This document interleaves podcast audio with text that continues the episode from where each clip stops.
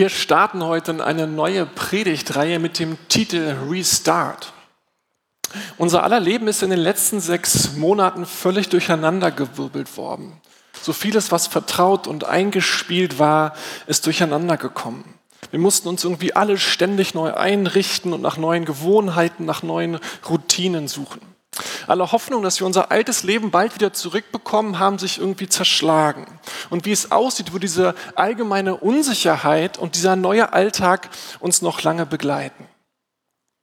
Wenn sich so vieles ständig ändert, es gibt ein paar Dinge, die dürfen sich nicht ändern. Es gibt ein paar Dinge, die dürfen auf Dauer nicht wegfallen, sonst geht es uns bald nicht mehr gut. Sonst geht es dir bald nicht mehr gut, persönlich, deiner Familie und auch uns als Gemeinschaft. Und darüber wollen wir die nächsten Wochen ein bisschen reden. Heute starten wir mit dem Thema Gemeinschaft, die trägt. Wir haben ja dieses Jahr etwas völlig Einmaliges erlebt. Wir wurden aufgefordert, zu Hause zu bleiben, uns zu separieren, Kontakte zu meiden. Und das haben wir getan. Besser weggekommen in der Zeit sind diejenigen, die mit anderen zusammenlebten. Bei denen wurde weiter gelacht und geweint, gestritten und versöhnt, gespielt, gebetet, gemeinsam Kaffee getrunken. Ganz still wurde es um die, die alleine gelebt haben. Senioren, Singles, Einzelkinder. Dass endlich der Sommer kam und etliche Lockerungen, das war für uns alle ein Riesensegen. Aber so gut das war, es ist ja nach wie vor alles unsicher. Keiner von uns weiß, was in zwei Wochen ist. Und deswegen ist auch immer noch unser Rückzug ins Private da. Denn wir wollen uns ja nicht anstecken. Und schon gar nicht wollen wir irgendjemand anderen anstecken. Und wann immer wir uns dann doch mit anderen Leuten treffen, dann gibt es diese blöden Themen. Wie begrüßen wir uns eigentlich? Wie machst du das? Wie mache ich das? Was denkst du? Was denke ich? Und muss ich jetzt, weil wie du denkst, ja, kompliziert. Und alle, die zur Lukas-Gemeinde gehören, ey, wir vermissen unsere Gemeinde. Aber hingehen und niemand drücken? Hingehen und nicht singen? Hingehen und nicht essen? Ist das überhaupt noch Gemeinde? Ich meine, zum Glück haben wir den Livestream. Was für ein Segen. Und für eine gewisse Zeit ja auch nicht schlecht. Aber irgendwann, und Kleingruppe super, aber nur am Bildschirm? Und so tun wir doch irgendwie alle, was am nächsten liegt. Rückzug, Abstand, warten, bis die Luft rein ist. Und über dieses ganz natürliche Verhalten möchte ich gerne mit euch heute Morgen nachdenken. Denn so komplex die ganze Situation ist und so verschieden auch unsere ganzen Lebensumstände sind, ich will uns etwas an etwas erinnern. Ich möchte heute Morgen uns etwas erinnern, das wir nicht vergessen dürfen und das wir auch auf keinen Fall verlieren dürfen. Wenn wir den vielen Autoren der Bibel Glauben schenken dürfen, wenn wir Jesus Glauben schenken dürfen, dann sind wir für Gemeinschaft geschaffen. Dann sind wir auf Beziehungen angelegt. Wir brauchen Beziehungen wie die Luft zum Atmen. Wir brauchen Gemeinschaft, damit es uns innerlich gut geht. Wir brauchen Gemeinschaft, damit wir glücklich sind. Und wir brauchen Gemeinschaft, damit wir widerstandsfähig sind in den Stürmen unseres Lebens. Nichts anderes bestätigt jede soziale Studie. Es geht uns nicht gut, wenn wir uns isolieren.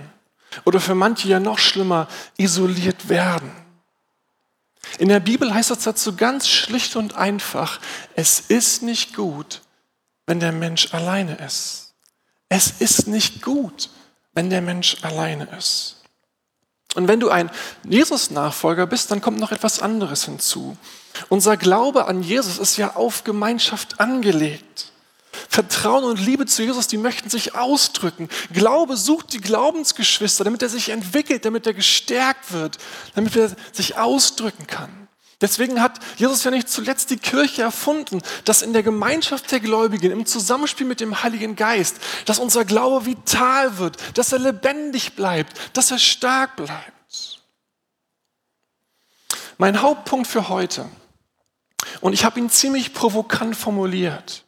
Aber ich habe ihn nicht deswegen provokant formuliert, weil ich irgendjemand von euch ärgern möchte, sondern weil mir wichtig ist, dass wir die Wahrheit dahinter nicht verlieren und dass wir uns an dieser Wahrheit treiben, auch in diesen Zeiten.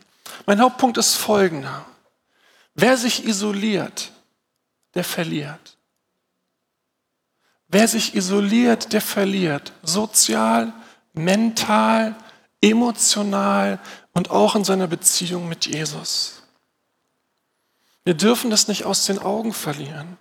Wir müssen uns unserem natürlichen Instinkt, uns in diesen unsicheren Seiten zurückzuziehen, etwas entgegensetzen.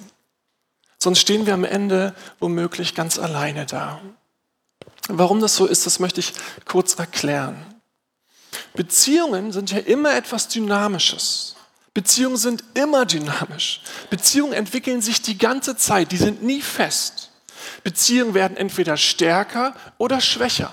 Beziehungen intensivieren sich oder sie flachen mit der Zeit ab. Man kann Beziehungen nicht festzurren, nicht festhalten, nicht allem auf einem Niveau irgendwie festmachen. Sie entwickeln sich die ganze Zeit entweder in die eine Richtung oder aber in die andere Richtung. Das geht für alle Beziehungen, die du hast und vor allen Dingen für die, die dir besonders wichtig sind. Investierst du Nähe in eine Freundschaft, dann erntest du Nähe. Säst du keine Nähe in eine Freundschaft, dann erntest du keine Nähe. Geht das eine Weile, erntest, säst du Distanz. Und was erntest du am Ende? Distanz. Du kannst es auf alle deine Beziehungen anwenden, deinen Ehepartner, deine Kinder, deine Freunde, Kollegen, auch auf deine Beziehung zu Jesus, auch auf die Beziehung zu seiner Gemeinde. Investiert zu Zeit in deine Beziehung mit Jesus, stärkt das dein Glauben. Investierst du keine Zeit mit Jesus, dann schwächt das dein Glauben. Was passiert jetzt, wenn du aufhörst zu investieren? Wir denken dann ja oft, dann passiert nichts, dann bleibt das halt so und irgendwann knüpfe ich wieder an. Das ist aber nicht richtig. Wenn du in Beziehungen nicht investierst, dann werden sie automatisch schlechter. Wenn du in Beziehungen nicht investierst, dann werden sie automatisch schlechter. Du kennst das aus deiner Ehe, du kennst das aus deinen Freundschaften. Du hast jahrelang in deine Ehebeziehung investiert und die waren so eng. Aber dann habt, redet ihr drei Wochen noch kaum miteinander, seht euch drei Wochen nicht miteinander und was passiert? Irgendwie ist die Nähe weniger geworden. Irgendwie fehlt auf einmal die Geschmeidigkeit. Auf einmal ist die Intimität weg. Auf einmal fehlt irgendwie Verbundenheit. Wir denken, boah, das gibt's doch gar nicht. Vor drei Wochen waren wir doch noch super nah. Da war doch irgendwie alles eng. Wie kann das jetzt sein? Ja, wir waren vor drei Wochen eng. Aber Beziehungen sind dynamisch. Wenn wir nicht investieren, dann kühlen sie automatisch ab. Was musst du tun, damit sie wieder sich lebendig und nah, verbunden und intim anfühlt? Du musst in die Beziehung investieren. Zeit und Nähe und Kraft. Und das gilt auch für deine Beziehung mit Jesus, mit deiner Kleingruppe, mit der Gemeinde.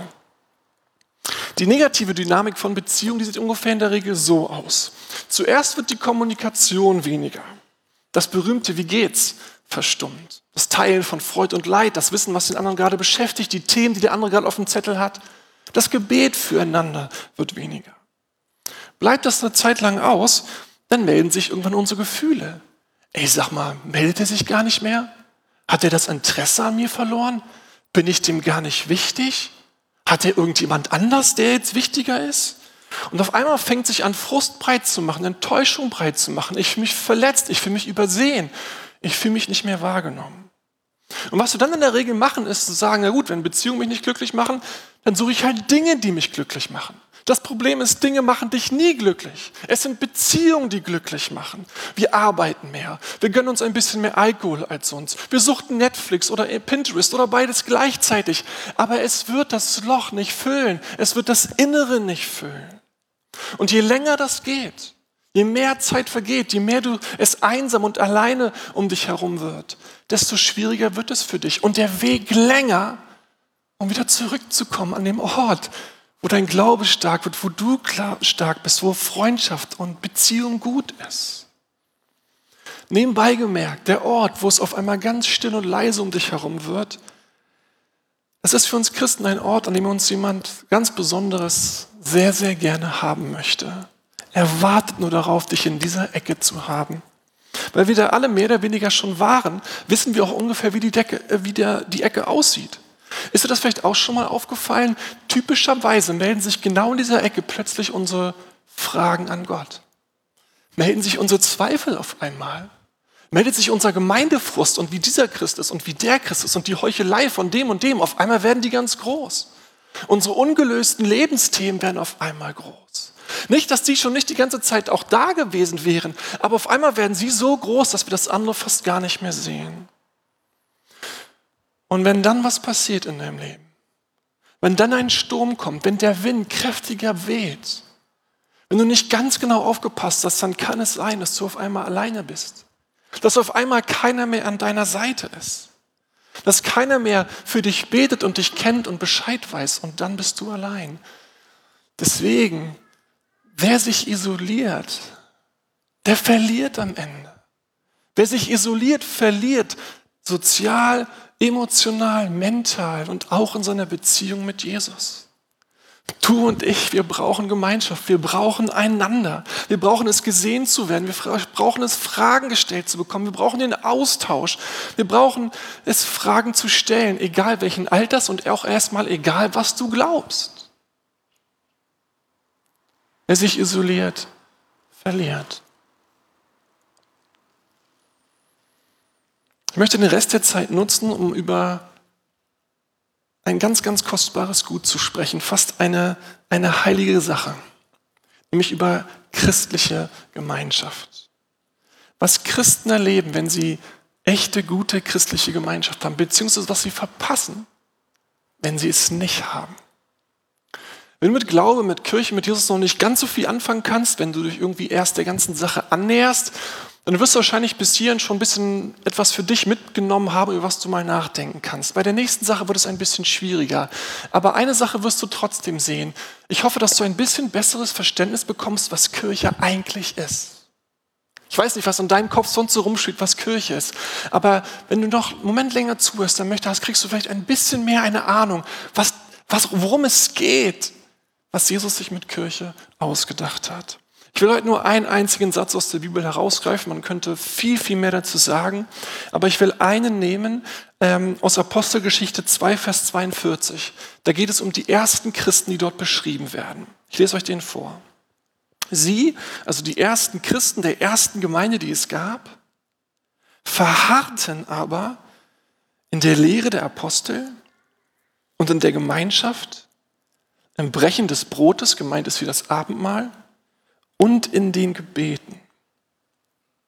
Sie verharrten. Das ist ja ein ganz schön starker Ausdruck. Wahrscheinlich hing es auch ein bisschen mit ihrer Situation damals zusammen. Es war eine Situation, in der sich ständig alles änderte. Die Gemeinde damals wuchs in einem unglaublichen Tempo. Woche für Woche kamen neue Leute dazu. Die kamen mit Namen lernen gar nicht hinterher. Die kamen mit Strukturen lernen, äh, legen gar nicht hinterher. Hast du eine Kleingruppe gefunden, wo die nächste Woche schon wieder geteilt, weil so viele neue Leute da waren? Es war ein ständiger Veränderungsprozess. Aber dann waren es auch noch unsichere Zeiten, weil Druck von außen da war. Die politischen Mächte, die Jesus ans Kreuz vor ein paar Wochen, vor ein paar Monaten gebracht hatten, die waren ja immer noch in Amt und Würden. Und die kannten auch die Jungs, die um Jesus herum gewesen waren, die jetzigen Gemeindeleiter. Und die fanden das natürlich gar nicht witzig, dass auf einmal ihre Gottesdienstbesucher auf einmal zu dieser anderen Gruppe da gingen und da Gottesdiensten feierten und auf einmal diesen Jesus anbeten, den sie doch ans Kreuz gebracht hatten, von dem sie aber behaupten, dass er lebt und dass er von den Toten auferstanden ist. Und ihr könnt euch vorstellen, das war für die erste Gemeinde irgendwie gar nicht so witzig, dass die wussten, Jesus haben sie ans Kreuz genagelt, die finden das nicht lustig. Was würde passieren? Eine Zeit von großer Veränderung und irgendwie auch eine Zeit von großer Unsicherheit. Was haben die Christen in dieser Zeit getan? Sie verharrten. Sie verharrten. Man könnte auch sagen, sie entschieden sich mit voller Absicht dazu. Sie, so, sie stellten für sich sicher, dass sie eine Sache nicht verpassen würden, dass sie bestimmte Dinge nicht aus dem Blick verlieren würden.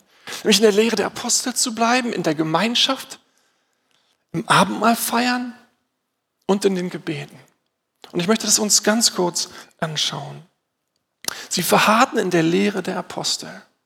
Die Apostel, das waren die zwölf engsten Freunde von Jesus, die drei Jahre ihn sehr, sehr eng begleitet hatten und die deswegen sich am besten erinnern konnten, was Jesus alles gelehrt und gesagt hatte.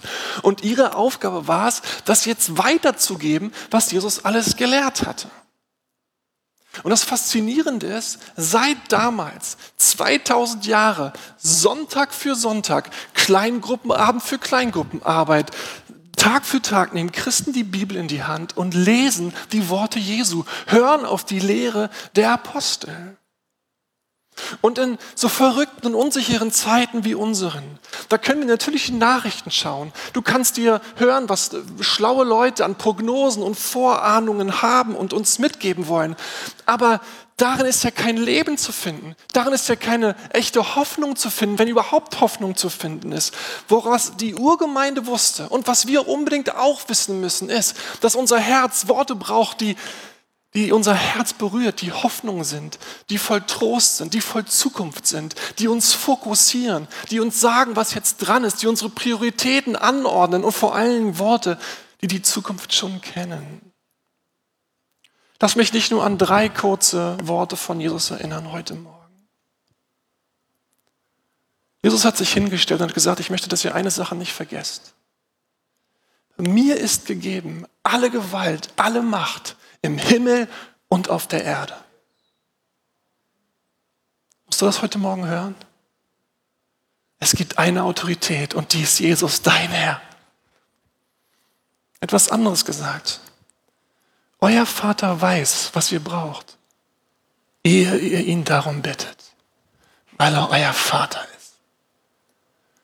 Noch ehe du gebetet hast, was du brauchst, der Vater weiß es schon weil er sich kümmert und weil er dich kennt. Musst du das wissen? Jesus hat gesagt, in der Welt habt ihr Angst, aber seid getrost, seid getrost. Ich habe die Welt, Welt überwunden. Das ist hier nicht das Ende. Ich bin immer noch in Kontrolle. Ich weiß, was geschieht. Und die Zukunft ist fantastisch. Freu dich drauf. Das sind Worte, die unsere Seele braucht. Das sind Worte, die unser Herz braucht. Immer und immer wieder. Und manchmal, wenn wir die Bibel lesen, fällt es uns schwer. Aber wenn wir sie zusammenlesen oder einer sie auslegt, dann highlightet oder dann, äh, dann nimmt, bringt er manchmal Sachen zum Ausdruck, auf die du gar nicht gekommen bist, die du gar nicht gesehen hast. Und auf einmal öffnet sich der Reichtum und auf einmal berührt es dich ganz tief. Und das bringt uns zum zweiten Punkt. Sie verharrten absichtsvoll in der Gemeinschaft. Die wussten damals schon, Glaube alleine funktioniert nicht. Und Paulus hat viel darüber geschrieben, einer, der die Kirche sehr stark gepredigt hat. Er sagt, nehmt euch an, wie Christus euch angenommen hat. Einer trage des anderen Last. Weint mit den Weinenden, freut euch mit den sich Freuenden. Wisst ihr, sind wir doch ehrlich, keiner von uns weiß, wie persönlich die Krise in den nächsten Wochen und Monaten noch wird wie lang unser Herbst und Winter wird. Für einige von uns ist die Krise schon sehr, sehr persönlich. Und Jesus würde sagen, ey, wer sich isoliert, der verliert. Ihr braucht einander. Ihr braucht einander. Ihr werdet euch brauchen, die Liebe, die Ermutigung, der Trost, den Zuspruch, das Anpacken, das Kümmern, das gemeinsame Gebet. Darauf könnt ihr nicht verzichten. Ihr braucht einander. Und übrigens, die Kinder und die Jugendlichen, die können auch nicht darauf verzichten. Die kriegen die ganze Unsicherheit ja mit. Die brauchen Leute, die sie fragen, wie geht's dir eigentlich? Sag mal, wie geht's dir eigentlich? Wie war dein Schulstart? Wie war es für dich? Die werden getröstet, wenn sie sonntags kommen und die Mitarbeiter im Kindergottesdienst in die Augen schauen und sie sehen liebevolle Augen, Augen, die sich auf die Kinder freuen, die diese Fragen stellen, außer Mama und Papa. Die brauchen es, dass sie die Annahme und Liebe spüren, die im Kindergottesdienst zu finden ist. Wenn Sie wissen, hier herrscht kein Leistungsdruck. Hier ist nicht wichtig, welche Zensur ich letzte Woche zurückbekommen habe. Hier ist nicht wichtig, ob ich zu den Gewinnern oder Verlierern von Corona höre, was meine schulische Leistung angeht. Hier darf ich einfach sein. Hier ist meine Performance nicht wichtig. Hier wird meine Gotteskindschaft bestätigt. Hier finde ich Freunde. Hier gehen wir zusammen durch die Zeit durch. Verharrt in der Gemeinschaft. Seht zu, dass ihr es nicht verpasst. Seht zu, dass ihr es nicht verliert. Absichtsvoll plant, Teil von Gemeinschaft zu bleiben. Sie verharrten im Abendmahl. Das will ich nur ganz kurz andeuten. Sie verharrten in der Erinnerung an die Liebe Jesu. Dass weder Tod noch Leben, dass weder Engel noch Mächte noch Gewalten, Weder Hohes noch Tiefes, weder Gegenwärtiges noch Zukünftiges, noch irgendeine andere Kreatur sie reißen lassen, sie scheiden lassen, äh, sie, sie scheiden lassen würde von der Liebe Gottes.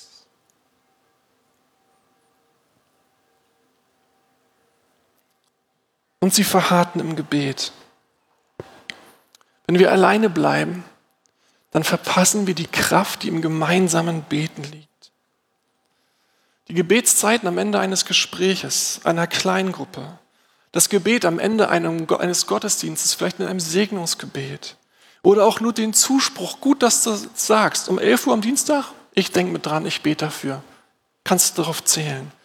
Ey, das dürfen wir nicht unterschätzen. Jesus wurde doch nicht müde zu lehren, dass Gott auf unser Gebet reagiert. Und deswegen verharrte die erste Gemeinde damals im Gebet, damit das Evangelium sich ausbreitet, die gute Nachricht des Auferstandenen. Sie haben für die Not der Stadt gebetet, sie haben für die Verantwortlichen der Stadt gebetet. Und natürlich haben sie auch füreinander gebetet, natürlich haben sie auch einander gesegnet, das ist doch klar. Und wenn du das schon mal erlebt hast, weißt du noch, wie gut es ist zu hören, wenn jemand anderes für dich betet? Wenn jemand dem Herrn dankt für deinen Dank, für deine Freude? Wie gut es tut, wenn jemand für deine Kinder betet, für deine Ehe betet, für die Herausforderungen der kommenden Woche, für deine Arbeitsstelle, für deine Finanzen, für die Not, die dich im Moment so rumtreibt? Es ist nicht nur berührend schön, dass jemand anders für dich den Himmel bestürmt. Es verbindet auch. Es stiftet Gemeinschaft, das gemeinsame Gebet. Und manchmal reicht es nur, dass sich der Geruch Christi ausbreitet und wir merken, ach ja, Jesus ist da. Jesus ist ja da. Im März in Hamburg habe ich ähm, eine Frau angerufen, um zu hören, wie es während Corona-Zeiten ihr so geht. Die hatte gerade eine Scheidung hinter sich, eine schwierige Trennung, die ihr nachgegangen ist. Und wir haben einfach gesprochen und ich wollte fragen, wie es ihr geht. Und dann sagte sie, weißt du, Matthias, ich bin so dankbar, wie Gott sich um mich kümmert. Ich musste aus der Wohnung raus und wusste nicht wohin. Und ich habe eine Wohnung hier im Haus bekommen. Und ich konnte so einfach und schnell umziehen und ich hatte Hilfe dabei. Nur mein großes Bett, erzählte sie mir, hat sie nicht aus der Wohnung bekommen und wusste nicht genau, wie das werden würde. Und dann kam der Tag der Übergabe und ich erinnere mich nicht mehr ganz genau, was sie erzählt hat. Auf jeden Fall kamen genau an diesem Tag Männer oder so und haben mir noch geholfen, das Bett abzubauen und sie hochzutragen. Sie sagte, ey, das Timing Gottes war perfekt. Gott hat sich so gut um mich gekümmert, inmitten ihres Schmerzes. Und ich war so berührt von dieser Geschichte. Ich hatte mir in den Tagen zuvor nämlich so viel Sorgen gemacht um unseren Umzug nach Berlin. Ob man überhaupt umziehen dürfen werde können. Was wir mit den ganzen Kisten machen würden, die dann da stehen würden. Und die Zahlen sollten ja noch, noch explodieren. Und wir waren uns gar nicht sicher, ob das alles überhaupt möglich war. Und diese Geschichte war in diesem Moment wie ein Trost. Hat mich so gesegnet. Und dann haben wir am Ende füreinander gebetet. Und sie hat für meinen Umzug gebetet, dass Gott wie bei ihr alles wunderbar gut tun würde. Und das hat er dann ja auch getan. Wisst ihr, wir verpassen den Segen Gottes, wir verpassen die Berührungen Gottes, wir verpassen die heiligen Momente, wenn wir nicht in der Gemeinschaft verharren, wenn wir keine Gemeinschaft haben, wenn wir nicht absichtsvoll dafür Sorge tragen, dass Menschen sich um uns kümmern können, dass Menschen für uns beten können, für unsere Ehen, für unsere Kinder. Und wisst ihr, was Eltern vergessen ist? Nie, wenn Menschen für ihre Kinder beten. Die sind ja den Rest des Lebens dankbar für unsere Arbeit, für unsere Herausforderungen. Ich bin so dankbar für all die Menschen, für all die Kleingruppenteilnehmer, die zu den Kleingruppen von Bianca und mir gehören, die immer wieder für uns und für unsere Umstände gebetet haben. Und eines Tages werde ich sehen, was ihr Gebet für uns ausgerichtet hat. Was Gott erhört hat, weil sie für uns gebetet haben. Wären wir nicht verrückt, wenn wir die Kraft des gemeinsamen Gebets links liegen lassen würden? Aber wir erleben nur den Segen, wenn wir Gemeinschaft haben, wenn wir Beziehung leben, sonst kann nämlich keiner für dich beten. Sonst weiß keiner, was er beten soll. Wir brauchen die Gemeinschaft.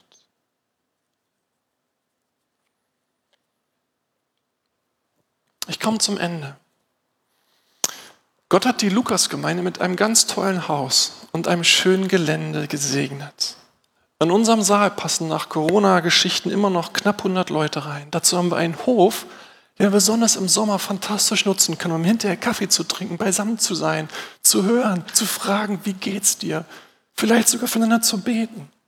Und diese Chance wollen wir nutzen, vor allen Dingen solange es noch warm ist, damit möglichst alle von euch wieder Gottesdienst feiern können Gemeinschaft haben, wieder in die richtigen Dinge investieren können, die so unabdingbar sind. Wenn es dir möglich ist und dich nicht die Umstände zwingen, zu Hause zu bleiben, dann möchten wir dich bitten, komm wieder, komm und erlebe Gemeinschaft. Wir brauchen das so dringend. Wir werden uns nicht umarmen. Wir werden uns nicht die Hände schütteln. Wir werden nicht singen wir werden auch nicht essen. Aber wir können immer noch eine ganze Menge von dem leben, was Gott sich mit Gemeinschaft ausgedacht hat. Wenn du sagst, muss ich immer noch eine Mail schreiben? Ja, du musst immer noch eine Mail schreiben. Aber weißt du, wie viele viel Kinder Gottes auf der ganzen Welt es sich wünschen würden, einfach nur eine Mail schreiben zu brauchen, um am Sonntag im Gottesdienst sein zu können? Wie die das vermissen? Hey, schreib eine Mail und du bist dabei, wenn die Kinder Gottes sich treffen, um Beziehungen zu haben, um etwas zu leben, was Gemeinde Jesu ausmacht. Bring deine Kinder mit, wenn du kannst. Die Mitarbeiter freuen sich riesig auf sie. In wenigen Wochen werden wir neue Kleingruppen starten. Unser Pastor Klaus Schröder ist dafür verantwortlich und ist schon dabei, tolle Dinge zusammenzustellen. Wenn du eine kleine Gruppe brauchst oder noch nicht hast, dann melde dich doch bei ihm, damit du sicherstellen kannst, dass du in den nächsten Monaten Gemeinschaft hast, wo Menschen für dich beten, wo ihr vielleicht sogar das Abendmahl zusammen feiert, wo ihr zusammensteht, was auch immer kommt. Ich habe in der Vorbereitungszeit immer wieder gedacht, Mensch, es ist doch Corona. Es ist doch Corona. Das geht doch alles nicht. Oder es geht so schwer. Dann habe ich immer wieder gedacht, nein, aber es ist ja Corona. Es, genau, und das, gerade deswegen müssen wir in dem verharren, was Jesus, was unser Herr für so unabdingbar hält, damit unser Glaube gesund bleibt, unser Herz gesund bleibt. Damit wir zusammenstehen können und den Segen erleben, den Gott in all das hineingelegt möchte mit uns beten.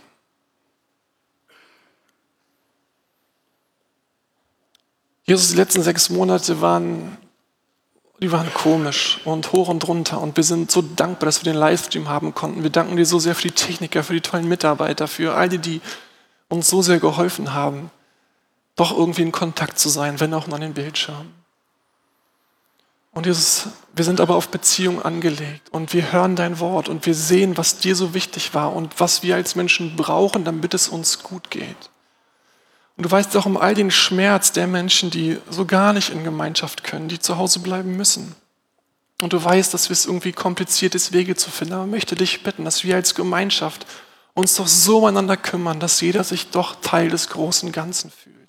Und weiß, ich bin nicht vergessen. Leute denken an mich, Leute beten für mich. Und ich möchte dir danken, dass wir die Chance haben, drei Gottesdienste anzubieten. Und ich möchte dich bitten, dass du uns auch hilfst, unsere Ängste zu überwinden, uns an die Regeln zu achten. Und dass wir trotzdem Gemeinschaft und Gemeinde leben können, auch in diesen besonderen Umständen, Jesus. Und ich möchte dich bitten, dass der Segen, den du auf Gemeinschaft gelegt hast, dass wir den erfahren, dass jeder den erfährt. Und dass wir gesegnet nach Hause gehen. Und dass wir gestärkt nach Hause gehen. Und dass die Worte von dir, unser Herz immer wieder berühren und uns stärken und ermutigen. Danke, dass dir alle Macht gegeben ist im Himmel und auf der Erde. Danke, dass sich darin nichts ändert, dass du vertrauenswürdig bist und dass du glaubwürdig bist und dass dein Herr ist, den wir lieben und den wir anbeten dürfen. Amen.